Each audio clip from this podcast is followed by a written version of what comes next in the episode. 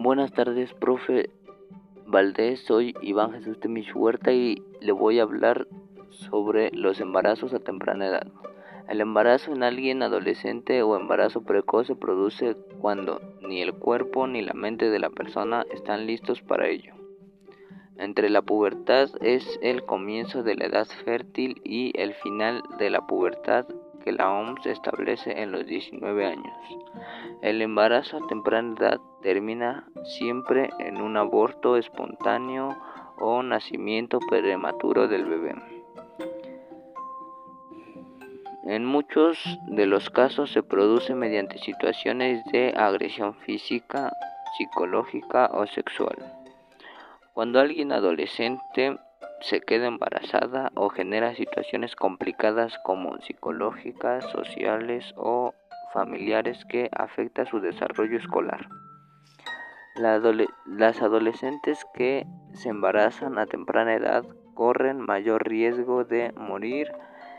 El embarazo durante los primeros años después de la pubertad aumenta el riesgo de aborto espontáneo. Tener hijos muy jóvenes significa que las niñas tienen menos salud y los abortos son inseguros.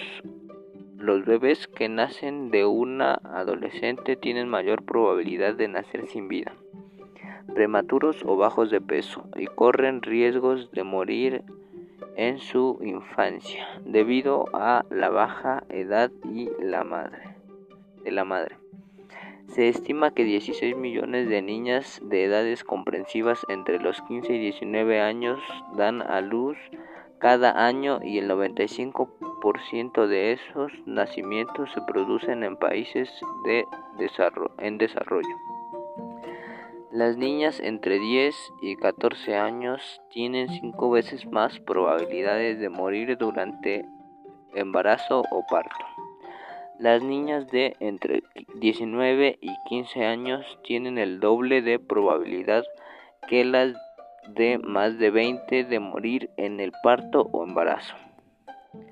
Cada año unos 3 millones de niñas de 15 a 19 años son sometidas a abortos peligrosos en la región. Una tercera parte de los embarazos corresponde a menores de 15 años. Mi punto de vista, yo opino que los embarazos a temprana edad se podrían evitar en un 90%, simplemente usando preservativo como el condón, la pastilla del siguiente día, el parche, etc. Solo en un 90% porque no todos los preservativos son 100% seguros.